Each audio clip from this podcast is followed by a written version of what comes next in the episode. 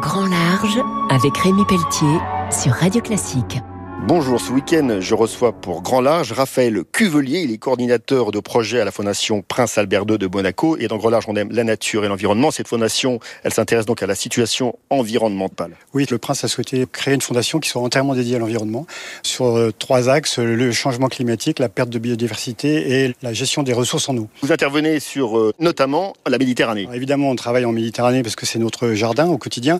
Et puis, on travaille aussi sur les régions polaires. Il y a une tradition à Monaco d'investigation, notamment au niveau scientifique, c'est là qu'il y a euh, des écosystèmes encore les plus riches aujourd'hui. Et par exemple, le Prince est très impliqué sur euh, notamment la création de l'aire marine de la mer de Ross en Antarctique, qui a été un beau succès.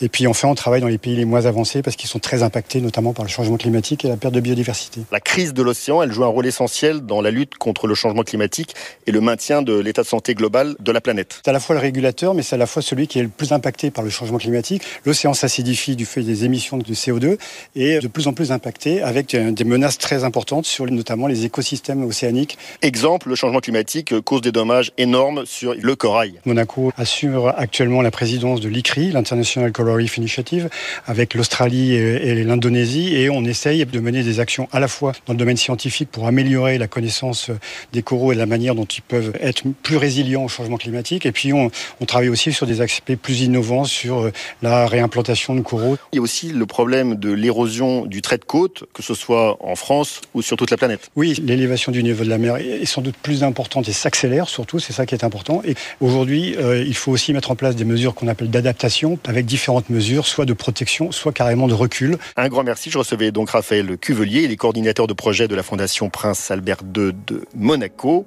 On se retrouve très vite pour Grand Large. Au revoir. C'était Grand Large avec Rémi Pelletier sur Radio Classique.